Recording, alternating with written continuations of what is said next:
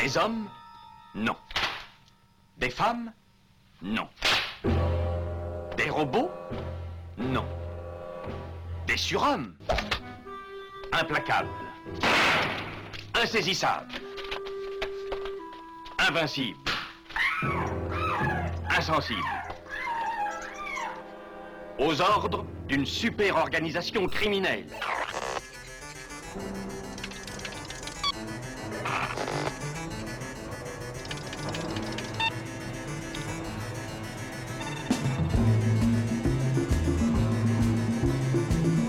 Rien n'est impossible pour... Culture prohibée. Bienvenue pour ce nouvel épisode de Culture Prohibée. Culture Prohibée, c'est l'émission hebdomadaire de la culture planète du Ciboulot animée par l'équipe des films de la Gorgone. Pour en savoir plus, rendez-vous sur le site www.lesfilmsdelagorgone.fr. Nos précédentes émissions, déjà diffusées sur cette antenne, sont disponibles sur Deezer, iTunes, PodCloud et Spotify. Culture Prohibée, c'est aussi un profil Facebook et un blog, culture-prohibée.blogspot.com. À Theodore Roosevelt. Toi, tu es pareil au vent. Et moi, je suis comme le lion.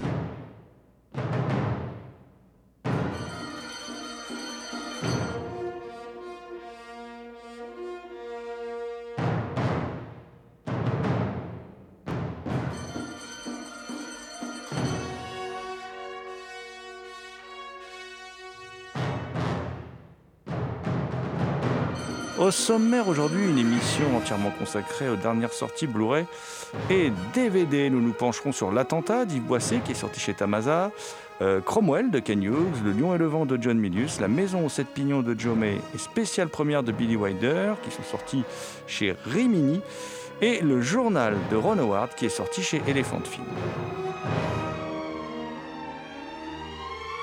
L'équipe de Culture Prohibée remercie Jean-Pierre Vasseur et Victor Lopez pour leur aide sur cette émission. Pour causer sortie DVD, Blu-ray, enfin bref, sortie vidéo, euh, je suis accompagné de celui que l'on surnomme le loup-garou Picard. Je veux bien sûr parler de Thomas Roland qui, chaque nuit de pleine lune, enregistre à l'écoute du cinéma diffusé sur RCA. Salut Thomas Salut GG, et bien évidemment, bonjour à toutes Thomas, tu es venu dans ta besace euh, avec un, film d'Yves Boisset. Yves euh, cinéaste qu'on aime bien euh, dans, notre, équipe. Un film qui s'appelle L'attentat, un film de 1972, inspiré par la fameuse affaire Ben Barka. Oui, Yves Boisset, qui était, euh, qui est toujours, hein, mais qui n'est plus en activité malheureusement, qui était un cinéaste plutôt engagé, qui euh, savait à l'époque ru- ruer dans les brancards. Et là, il s'attaque à la fin de Ben Barka, qui est toujours, euh, qui est toujours un peu une affaire un peu, un peu tabou, hein, vu qu'on ne, on ne sait pas trop le fin mot de l'histoire encore aujourd'hui, où les services secrets marocains et français seraient mêlés à cet enlèvement, à l'assassinat de, de ce fameux euh, Mehdi Ben Barka, qui, euh, on le rappelle un peu, il, avait rendez-vous dans une brasserie parisienne en, en 65 et euh, donc il a été enlevé. On ne l'a plus jamais revu. C'était un homme politique plutôt de gauche qui était, euh, qui était un peu dans le collimateur du, roi à l'époque au Maroc. Et donc dans le collimateur aussi des différents services internationaux et services secrets internationaux. Et qui avait rendez-vous ce jour-là, Thomas, au café pour qu'on prépare un film sur lui. Je crois que c'était ça un peu le deal, parce que c'était un opposant effectivement marocain, et qui avait rendez-vous entre autres, pour l'anecdote, avec Marguerite Duras, je crois, qui devait s'occuper de l'écriture du film. En parlant d'écriture, euh, justement, le film bénéficie de, du concours de trois scénaristes différents. Et parmi ces trois scénaristes différents, il y en a deux qui ont une histoire bien particulière. Il y a euh, Georges Semprin, qui était, qui était un écrivain et scénariste euh, d'origine espagnole, qui a été engagé dans, la Seconde Guerre mondiale et qui a été euh, notamment enlevé et euh, envoyé à Buchenwald par les nazis jusqu'en 1945. Plus tard, de 47 à 64, il s'est engagé euh, euh, contre Franco auprès des communistes en Espagne pour être ensuite être exclu du parti communiste parce qu'il était, il n'était pas vraiment pro-Staline. Il y a aussi un autre scénariste qui est Ben Barsman. Alors lui, Ben Barsman, c'était un scénariste qui était blacklisté à Hollywood. Donc il y en a un troisième euh, qui est Basilio Francina, mais qui n'est pas, qui n'a pas d'histoire particulière. Et je trouve que l'histoire de ces, de ces deux scénaristes apporte quelque chose de particulier au film, qui est, on peut dire, une œuvre assez, quand même assez engagée. Je veux dire, c'est un film qui, qui accuse quand même pas mal, notamment les services secrets les journalistes, tout le monde, met, Yves Boisset met, tout le monde dans, le complot. C'est un film qui bénéficie aussi d'une grande distribution. Alors, il y a Jean-Louis Trintignant dans le rôle principal. Il y a euh, Jeanne-Maria Volonté, qui est quand même qui était un très grand acteur. Il y a Philippe Noiret. Il y a Roy Scheider aussi, euh, dans le rôle d'un journaliste états-unien. Donc, c'est un film où il y a euh, une pléthore de, de stars pour euh, dénoncer, parce qu'il dénonce, hein, on peut dire que le film dénonce. C'est un, film qui dénonce ce complot qui a mené à l'élimination de, Ben Barka euh, dans la, réalité. Et là, euh, Yves Boisset met tout ensemble les journalistes, les services secrets marocains, les services secrets français, la police, mais aussi mêlé au, grand, au grand banditisme qui, était aussi, qui faisait partie aussi du complot.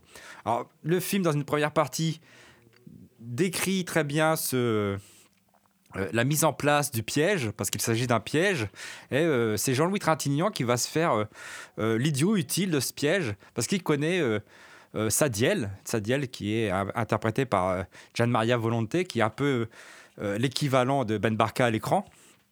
Et qui va, parce qu'il est ami avec Sadiel, mais seulement il a quelques casseroles et puis la police va le faire chanter pour l'inciter à inviter son ami Sadiel dans une brasserie pour une émission de télévision. Donc toute la première partie du film décrit bien ça. Et après, dans une deuxième partie, le film, on est plus dans le thriller où euh, le personnage de Jean-Louis Trintignant euh, se retrouve seul contre tous et va, essayer d'échapper à, tous ses poursuivants pour faire éclater euh, la, vérité et éventuellement récupérer son ami qu'il pense encore emprisonné alors que visiblement il est plutôt mort tu le rappelais toi-même, euh, Thomas, oui, c'est un film qui, qui, est un film vraiment qui dénonce sans embâge. Hein. Bon, c'était un peu la, la, spécialité, entre guillemets, d'Yves Boisset, hein, puisqu'on peut, euh, on peut le constater dans, dans des films comme Le Juge Fayard et le Shérif, par exemple, RAS, enfin bon, voilà, où c'était un cinéaste très engagé, avec un petit côté à la fois très, très italien dans sa mise en scène et parfois son, son, sens du rythme et son sadisme, mais aussi très américain. Enfin voilà, il avait Boissé, c'est un cinéaste un peu à part, et il a quand même euh, bon, le, le film s'est pas fait euh, aussi facilement que ça. Hein. il a subi beaucoup de pression euh, pendant le tournage. Le financement du film a été bloqué à trois reprises, donc c'était vraiment un, film qui dérangeait. Et les scènes de torture ont dû être retournés parce que les bobines ont disparu. Euh, et enfin, et enfin, euh, il y a eu, euh, lors de la sortie en salle, quelques attentats pour empêcher la, sortie euh, du film. Alors, effectivement, on, peut dire que le film dénonce est dérangé hein, à l'époque parce que c'était immédiatement en prise sur l'histoire. C'était sept ans après les événements, donc c'était assez rapide quand même, malgré tout. Et puis, bah, Boissé, on sait que d'ailleurs que le côté dénonciateur de son cinéma, selon Yves Boissé lui-même, qui l'a déclaré en, interview, hein, lui aurait coûté en gros son le fait de pouvoir travailler pour le grand écran, puisque euh, Mitterrand n'aurait pas apprécié un de ses films. Et euh, ce qui l'a condamné à travailler pour le petit écran, parce que Mitterrand vivant, il était hors de question que que les, films de d'Yves Boisset reçoivent le, moindre financement. Euh, donc ça, c'est quelque chose qui a beaucoup, enfin que, que, Boisset dit dans un documentaire sur lui que j'ai vu euh, et qui est très intéressant. Euh, ça éclaire aussi un peu le poids du secret d'État en France, hein, que ce soit la droite ou la gauche entre guillemets au pouvoir, voilà. Et c'est pas un film qui s'est fait facilement pour Boisset, ça c'est sûr. Tout a été compliqué sur ce film, comme sur d'autres films d'ailleurs de, de Boisset.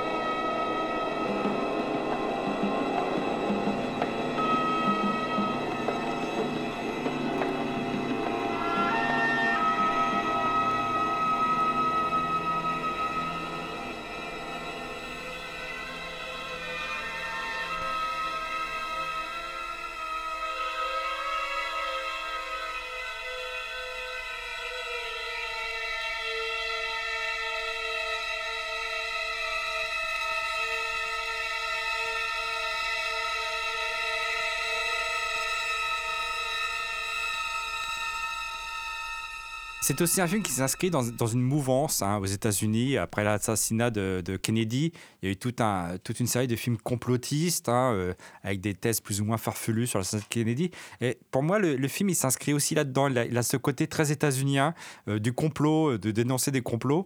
Et euh, comme tu le dis, il y a un petit côté italien. Forcément, le film est aussi une coproduction avec l'Italie et l'Allemagne de l'Ouest. Donc il, y a, il y a chez Boissé qui je trouve n'est pas, n'est pas un grand formaliste, hein. mais par contre il a, euh, il a une façon de filmer, euh, on sent comme une urgence dans sa façon de filmer, il y a un montage très sec, un découpage très sec, un côté très naturaliste, je pense notamment... Euh, à cette poursuite où Jean-Louis Trintignant se fait poursuivre dans les, dans les bidonvilles de Nanterre par deux mecs qui veulent, évidemment l'oussir. Euh, il y a quelque chose de très, de très, euh, oui, de très naturaliste dans son cinéma euh, qui, à mon avis, renforce ce, côté d'urgence qu'on peut trouver dans, notamment dans ce film. Il y a aussi quelque chose que je trouve d'assez passionnant dans ce film parce que bon. Euh, bon, Boissé, son grand œuvre, c'est Dupont la joie, hein, qui, est, vraiment son, plus grand film. D'ailleurs, je crois que c'est Georges Samprin aussi au scénario. Hein. Euh, et euh, le scénario est riche d'un personnage principal particulièrement complexe, en fait. Euh, donc c'est interprété par Trintignant, hein, qui, qui, s'appelle Darien dans le film, hein, et qui est un personnage en fait assez proche de ce que peut être un être humain dans la vraie vie. C'est-à-dire que c'est un idéaliste, mais pas trop. dès qu'il est mis en danger personnellement, il perd ses moyens. Euh, mais il veut quand même rattraper son erreur. Mais en voulant rattraper son erreur, il fait pire et il se met dans de plus grandes difficultés. Euh, c'est un personnage fort complexe. En fin de compte, c'est, c'est un héros vraiment, vraiment atypique. Euh, c'est très rare de voir des héros comme ça dans, dans, le cinéma. C'est un rôle qui, qui, colle bien aussi à la personnalité de Jean-Louis Trintignant, qui a joué beaucoup de rôles ambigus, équivoques. Et là, évidemment, le personnage... Bah, comme tu dis, il est engagé, mais il est un peu lâche aussi, parce que quand, on, quand il se retrouve devant la machine policière, bah, il n'a pas vraiment le choix, sinon euh, il se retrouve en tôle ou pire que ça. Euh, c'est un personnage qui est aussi tiraillé donc par l'amitié qu'il a avec, ce avec cet autre personnage, ce, cet homme politique euh, marocain, Sadiel. Je trouve que justement là est tout aussi l'ambiguïté du film et qui, qui accentue ce, ce côté véridique, ce côté réaliste on a d'autres films à aborder, hein, mais je, voulais quand même dire aussi que la, partition de Morricone est assez, intéressante, est assez extraordinaire. Bon, bah, c'est Morricone. Hein, euh. Le maestro nous a quittés euh, il n'y a pas longtemps, mais enfin, bon, c'est une de ses grandes bandes originales. Euh, et puis, et puis je, voulais terminer par évoquer un, plan. Parce que c'est pas un grand formaliste, mais il y a quand même un plan qui est très. Enfin, il y a plusieurs plans réussis, mais il y a un plan que j'aime beaucoup dans le film c'est euh, quand on voit la salle des écoutes téléphoniques et qu'il y a un travelling arrière comme ça qui s'opère. Et là, on comprend en fait, c'est dans la grande tradition de ce que tu disais tout à l'heure, Thomas, sur euh, le complot est partout, voilà, euh, le, les films parano, hein, les, thrillers parano, c'est une grande tradition de, de l'époque. On va pas rappeler tous les trois jours du Condor, par exemple, aux États-Unis, des choses comme ça, les hommes du président, voilà. Et là, il y a ce travelling arrière qui nous dit, vous êtes tous potentiellement sur écoute. Voilà, vous êtes, tous en danger, vous êtes tous potentiellement sur écoute. Faites attention quand vous avez le téléphone, euh, que vous parlez dans le combiné, vous avez le téléphone dans la main. Tout ce que vous dites pourra éventuellement être entendu euh, par euh, l'État français. Et c'est aussi un grand moment de mise en scène parce que ce travelling arrière, en fait, c'est un. On, précède un personnage qui va apporter un message, et c'est le personnage qui va apporter un message qui va signer l'arrêt de mort de, de, Darien, en fait. Et donc, il y a aussi ce côté. Euh, euh, très. Euh, on, on, on, comprend par ce mouvement de caméra que là, son personnage, son destin est scellé et que c'est la condamnation finale. Gentlemen, the king comes. He comes with a hundred men at arms. He claimed the divine right of kings, answerable only to God. And by God, when he dies, he shall have much to answer. The king is not England.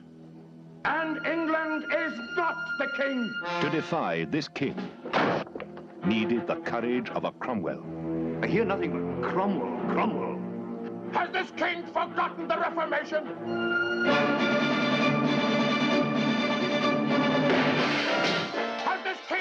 threatened the Spanish Inquisition? Is the Roman Catholic Church to have a seat in Westminster? Richard Harris as Cromwell. Alec Guinness as King Charles I. Rather than abandon my kingdom to Parliament, I would come to terms with the devil himself. The might of a king. Captain. Take him. Any action against any member of this House is a breach of privilege. I further move that any such action against this House be considered a crime against the people and treason against this nation. Après Yves Boisset, moi j'ai complètement changé euh, d'univers, Thomas. Je, vais euh, parler d'un film de Ken Hughes, un film qui s'appelle Cromwell. C'est un film euh, historique britannique donc de Ken Hughes qui est sorti en 1970, euh, bah, dans lequel il raconte l'histoire du fameux, en tout cas pour les Anglais, c'est un personnage vraiment très très connu, hein, euh, Oliver Cromwell, qui est interprété là par Richard Harris, qui est bien exalté d'ailleurs dans, le rôle, qui est un, propriétaire terrien, un noble, hein, enfin petite noblesse mais un noble, euh, ancien membre du, Parlement qui a été dissous donc par le roi Charles Ier, qui est interprété avec toute sa classe par Sir Alec Guinness. Voilà. Euh, et c'est surtout un sacré puritain voilà, qui s'apprête à partir pour les États-Unis, évidemment.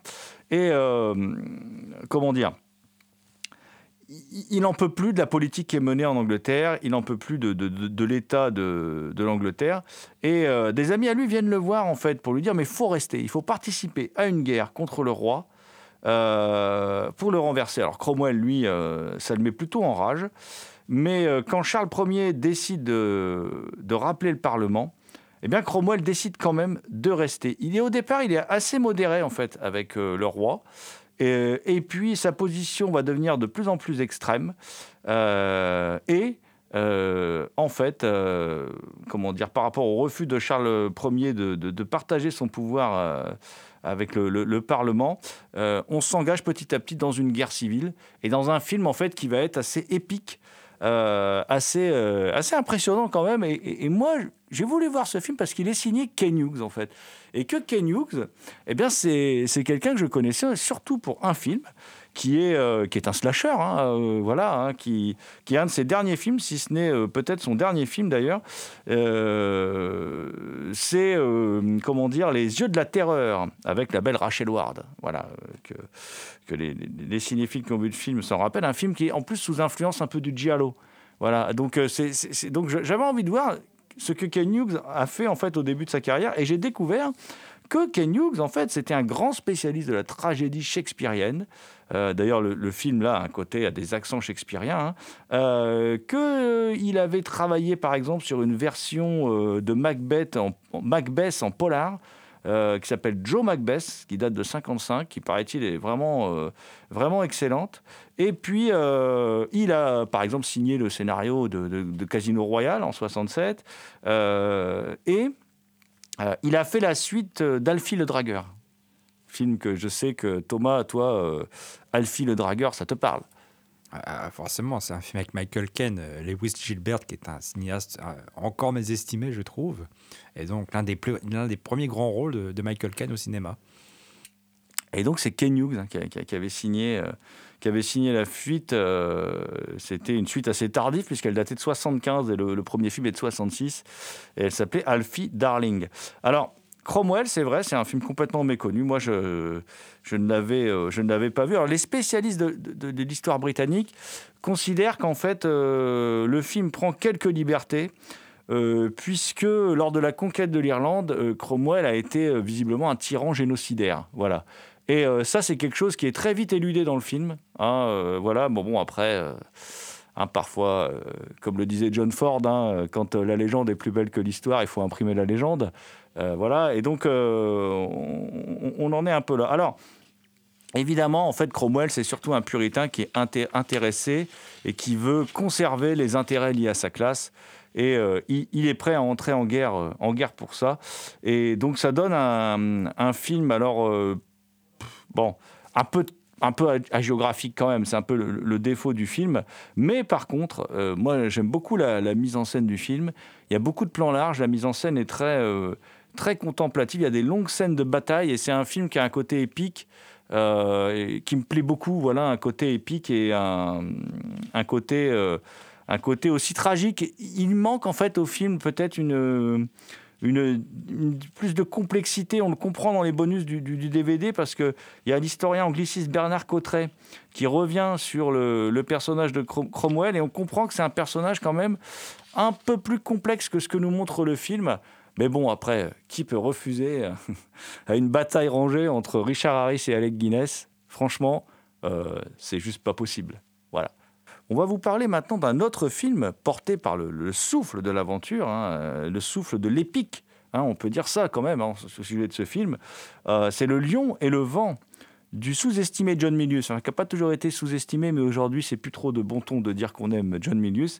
Un film sorti en, en 1975, interprété par le regretté Sean Connery, et qui s'inspire en partie euh, de l'enlèvement d'un Américain d'origine grecque, Ion Perdikaris, au Maroc en 1904. Ce film, Thomas, donc Le Lion et le Ventre, je pense que c'est un film que tu aimes beaucoup, car je sais que toi aussi, tu aimes les armes, les cigares, et que tu as euh, un grizzly empaillé dans ton bureau. Pour les armes et le grizzly empaillé, euh, ça porte quand même à caution. Hein. Les cigares, ok, mais bon.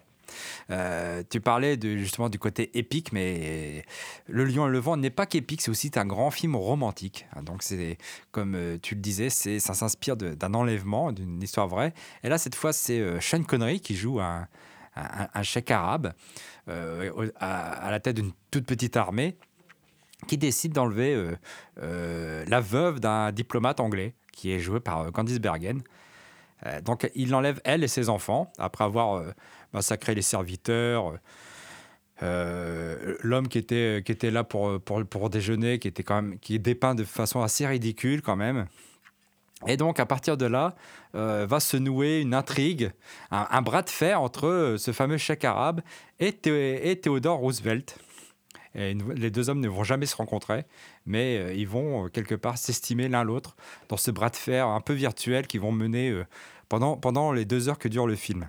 À la vision du, film, euh, bon, John Milius, il, il- pâtit un peu d'une- réputation qui est quand même un petit peu usurpée. On dit que c'est un fasciste, etc. Mais finalement, euh, quand on regarde Le Lion et le Vent, et même quand on regarde ses autres films comme Conan, etc., euh, le fait qu'il soit un fasciste n'est pas si évident que ça.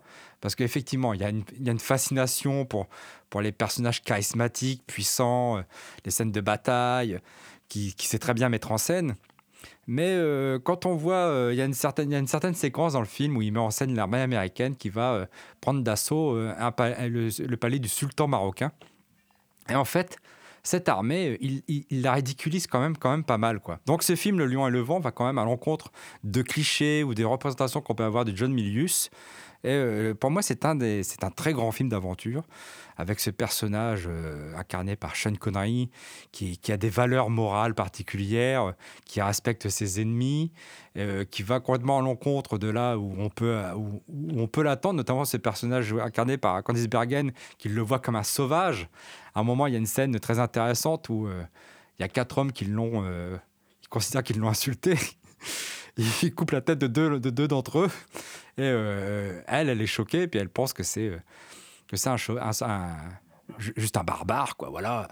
Mais finalement, euh, il se, sait se montrer tout ce qu'il y a de plus élégant, poli, cultivé auprès de cette femme. À partir de là, va se nouer une relation un peu, un peu étrange entre les deux, une sorte d'amour platonique ou de respect mutuel, qui donne tout ce souffle romantique au film.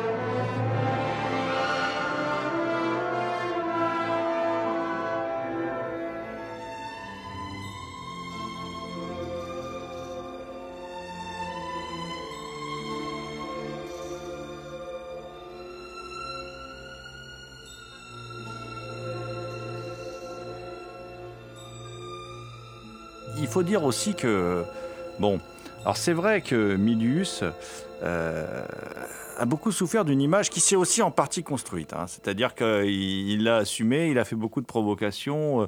Euh, il y a un très bon livre hein, qui est avec le, coffret, parce que le coffret est magnifique. hein. C'est un superbe objet avec un livre euh, extraordinaire de Christophe Chavdia, qui est très très très documenté. On découvre plein de choses sur euh, Milius, euh, sur sa vie. Il a été chercher plein de choses, plein de propos, plein d'interviews.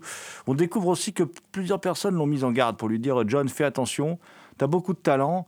euh, ne t'enferme pas dans une caricature de toi-même. Voilà, parce que Milius, euh, effectivement, c'est vrai, il se faisait prendre en photo avec des flingues. Alors, on sait qu'il s'est fait payer avec des flingues sur certains films, tout ça. Il était jamais à une ou deux déclarations de provocation, mais en fait, au fond, il se revendique plus comme un anarchiste de droite. euh, fasciné par les hommes droits. En fait, c'est un, c'est un libertarien, quoi, quelque part. C'est- un Eastwood mal poli. D'ailleurs, c'est lui qui aurait écrit en partie l'in- l'inspecteur Harry et qui a écrit Magnum Force.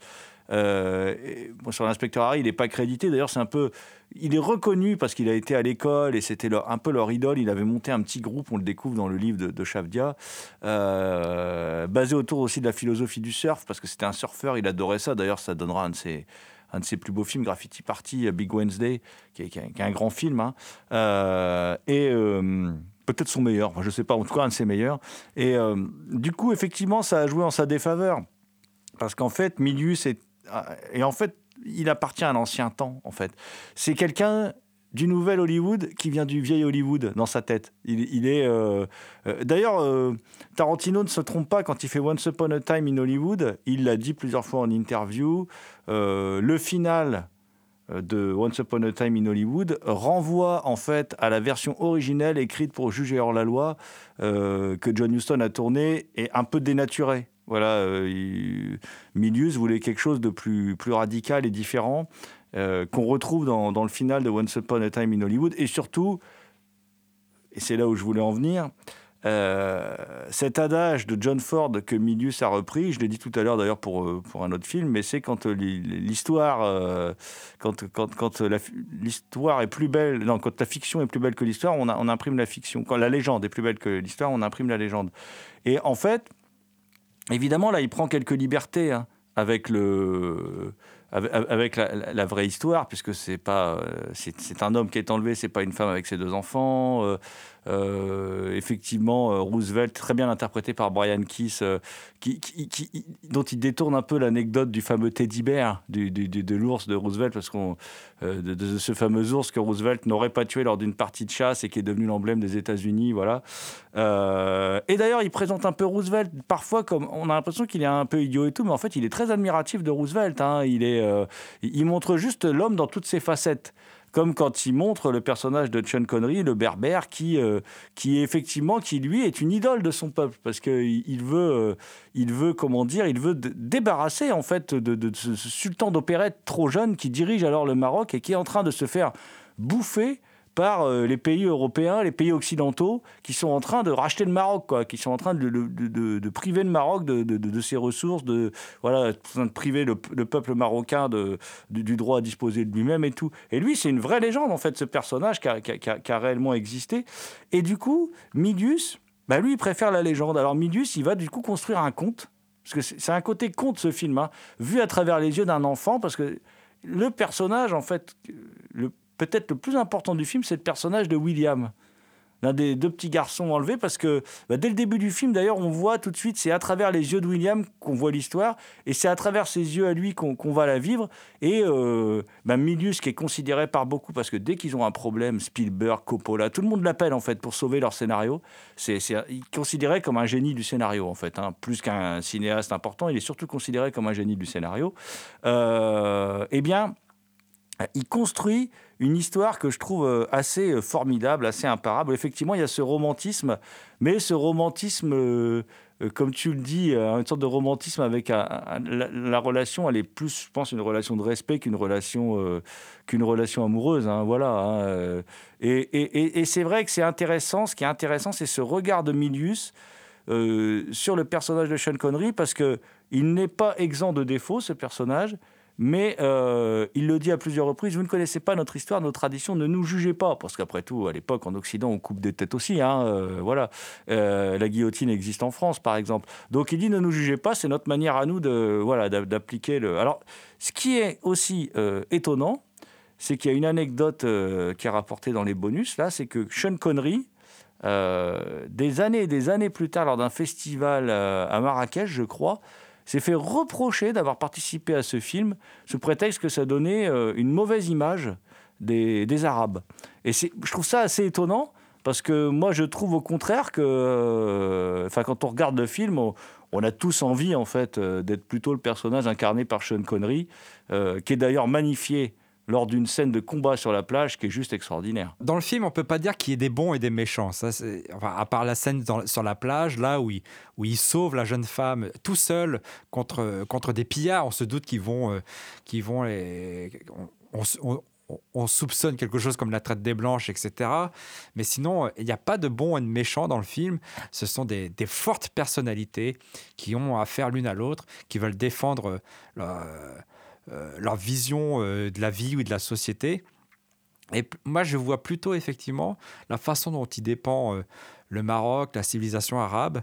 Il met plutôt en avant plutôt le, raffinement de la civilisation arabe, de la civilisation musulmane, à, travers, à travers ce personnage incarné par Sean Connery, qui est très charismatique, à la façon dont il le présente. La première fois qu'on le voit, il est assis de dos à, une, à une fontaine, et puis quand, quand, quand Bergen et ses enfants le découvrent, ils sont quelque part, ils sont apeurés, mais ils sont aussi subjugués quelque part par, par son charisme, par la présence qu'il impose, etc.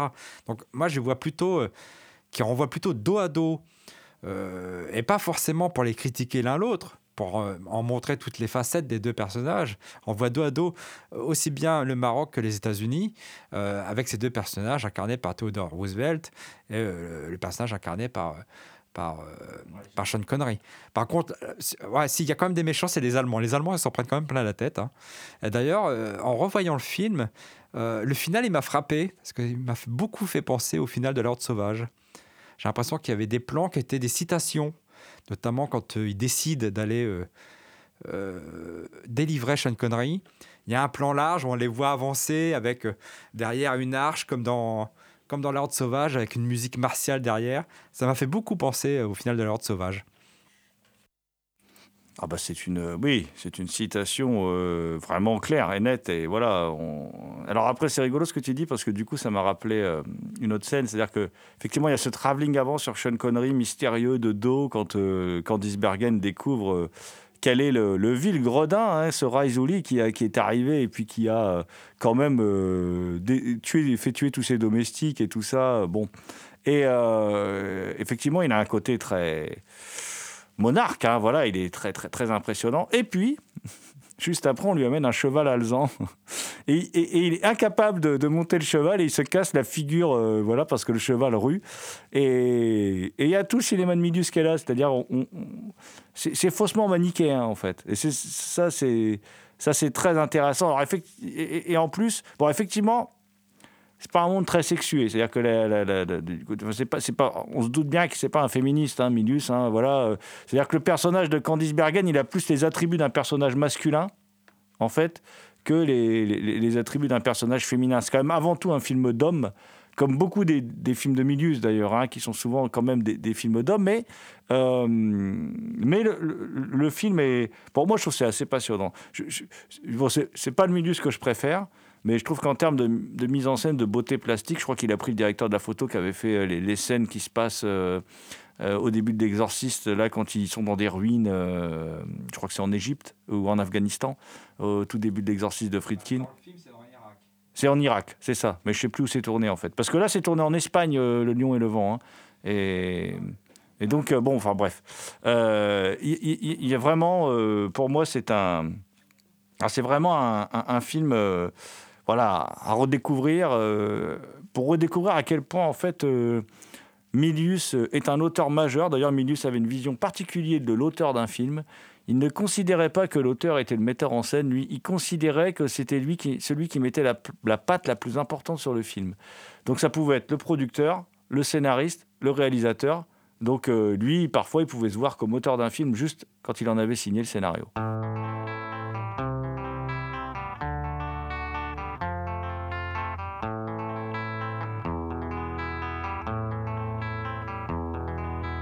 There is a house in New Orleans.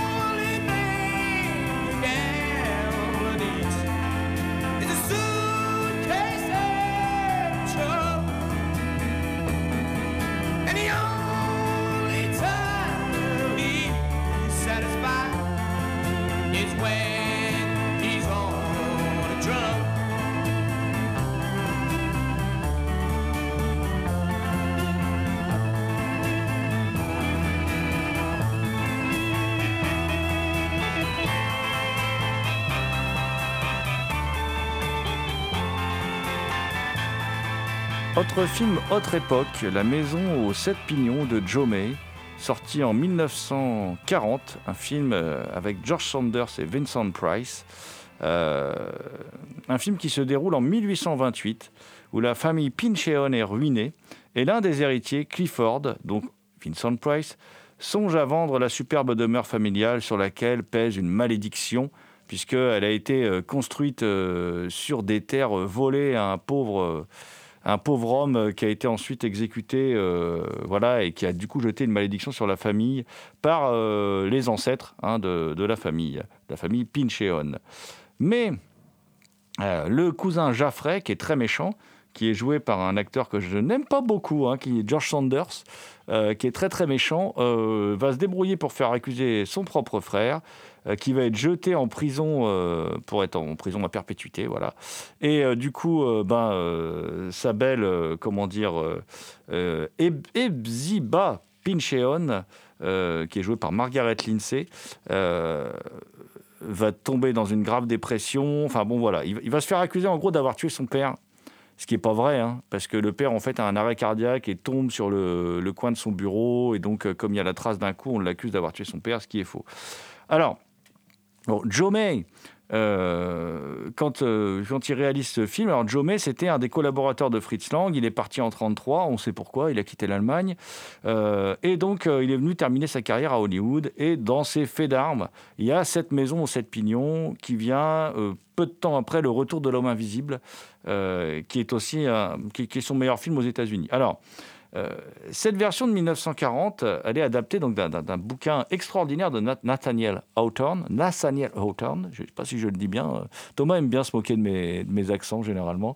Euh, C'est pour ça là, je lui ai pas branché le micro. Vengeance. Et euh, le livre est assez fantastique. Et euh, pour l'adaptation, alors que ce, film est censé s'inscrire dans la série des, films, des classiques fantastiques de la Universal, euh, le scénariste décide d'enlever l'aspect fantastique du film.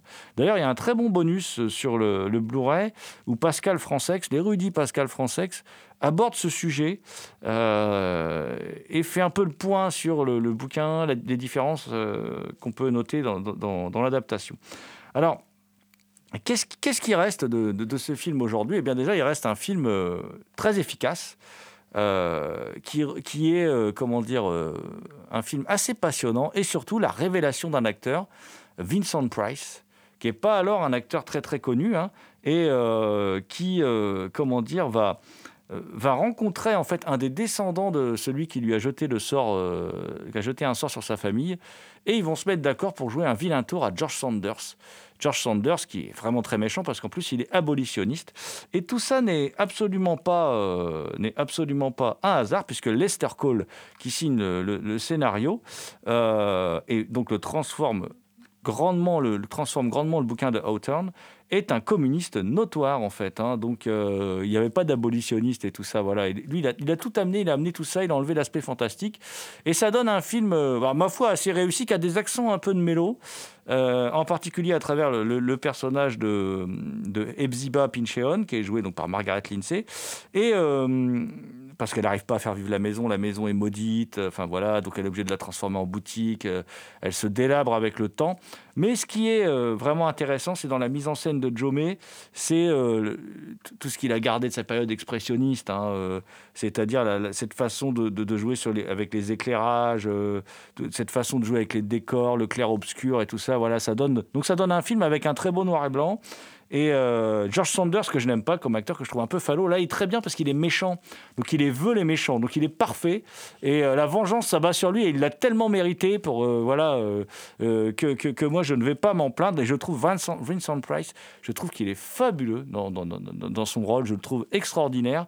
Donc bon. Pour les fans de Vincent Price, pour les fans de, les- fans de bons films, ceux qui, aiment aussi le, cinéma, euh, le cinéma expressionniste, jetez-vous sur cette maison aux sept pignons de Jomé, qui, même si elle n'a pas gardé l'aspect fantastique du bouquin, le caractère fantastique du, livre, nous donne à, à en voir une interprétation tout autre, euh, mais qui n'est pas moins intéressante. Nous changeons complètement d'univers maintenant avec toi, Thomas euh, pour aborder un film tardif de Billy Wilder, puisqu'il date de 1974, qui est euh, bah, lui aussi sorti, euh, sorti chez Rimini, hein, qui s'appelle Spécial Première, avec bah, évidemment Jack Lemmon, son acteur fétiche, avec Walter Matthau, et avec une toute jeune Suzanne Sarandon, un film qui se passe dans l'univers du journalisme. Un film qui se passe dans l'univers du journalisme, mais dans l'enceinte d'une prison, d'une maison d'arrêt, où un homme est accusé d'avoir tué un policier. Il été reconnu coupable et puis il va être exécuté le lendemain dès l'aube.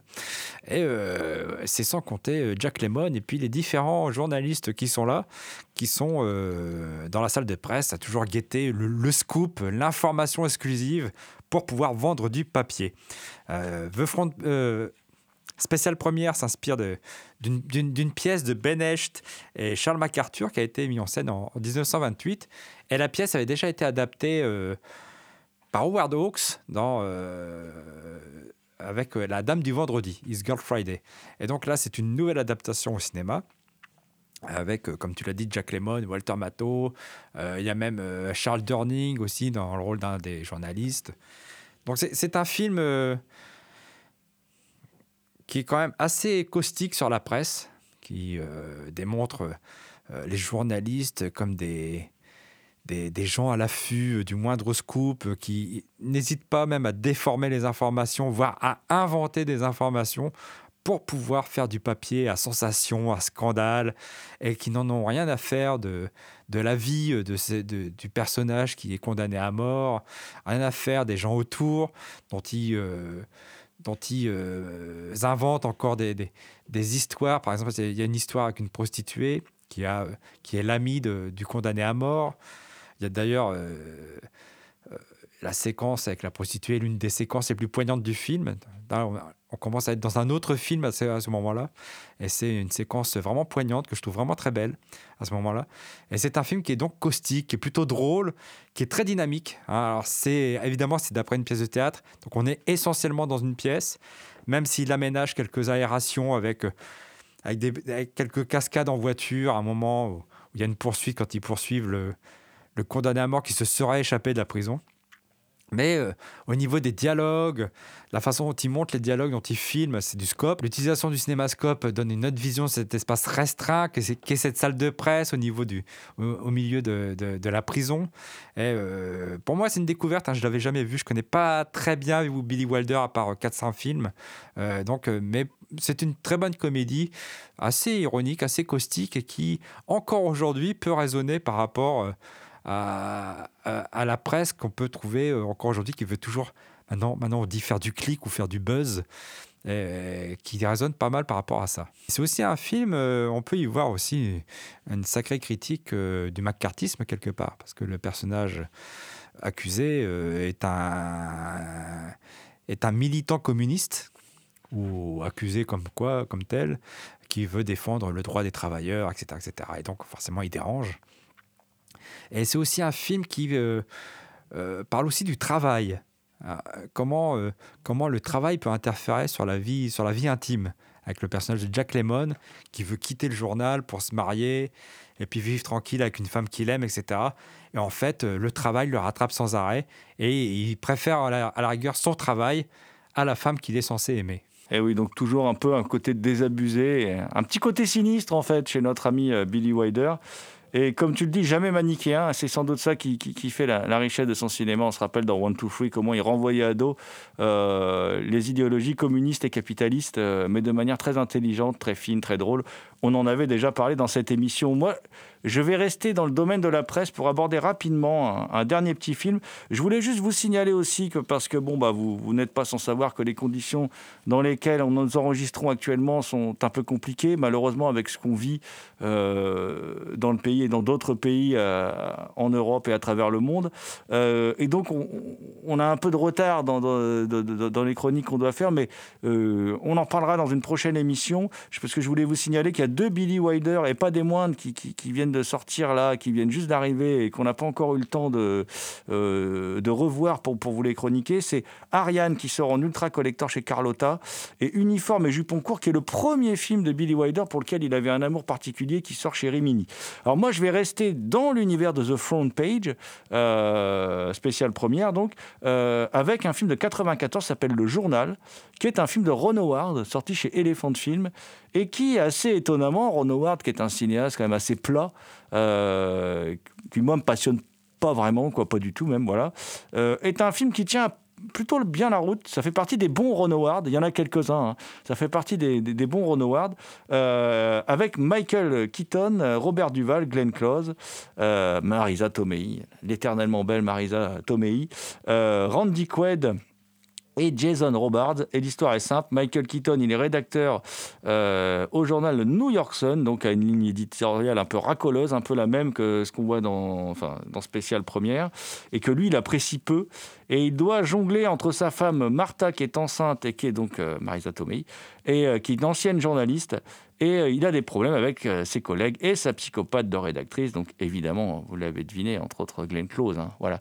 Euh, et c'est l'histoire comme ça de, ce, journaliste qui va, se faire, qui va avoir une, une offre du New York Sentinel, un autre journal un peu mieux coté, en tout cas qui correspond un peu plus à ce que lui, il a envie de faire. Alors, euh, le film est certainement intéressant parce que le scénario est de David Kopp et que du coup, il y a, euh, le scénario, à mon avis, y est pour beaucoup.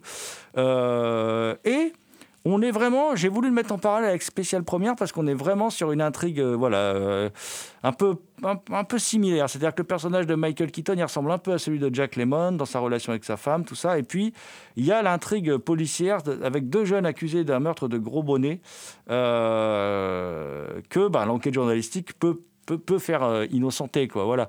Et donc, le problème, c'est que, bon, l'aspect intrigue policier est mis de côté. euh, voilà, c'est un peu déséquilibré dans l'écriture et on s'intéresse davantage aux problèmes personnels de, Michael Keaton. Michael Keaton, qui lui, évidemment, euh, est, euh, comment dire, lui, toujours au top. Robert Duval fait un rédacteur en chef cynique, voilà, qui, est, qui est vraiment, qui est vraiment très bon. Glenn Close, donc je l'ai dit en directrice du journal, mais c'est une directrice financière en fait, hein, voilà, qui, qui, qui leur met la misère. Et puis, et puis ça donne un film en fait. Qui est assez étonnant parce que même dans la mise en scène, euh, il arrive, il utilise beaucoup la technique qui est dans les hommes du président qu'on appelle le walk and talk, c'est-à-dire on voit des personnages se déplacer en parlant et la caméra les suit. Et Ron Howard pratique beaucoup ça dans le film, ça donne un certain dynamisme au film et, ça donne bien en fait le sentiment d'être à l'intérieur d'une rédaction d'un journal. Voilà. Alors c'est pas le film du siècle, mais euh, ça reste pour moi en tout cas un des, un des meilleurs euh, Ron Howard et c'est à voir, c'est sorti chez Elephant Film.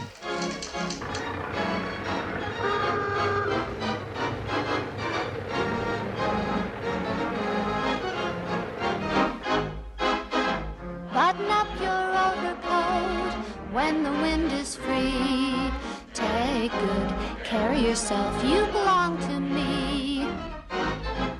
Eat an apple every day. C'était Culture Prohibée, une émission réalisée en partenariat avec Radiographite, graphite.net.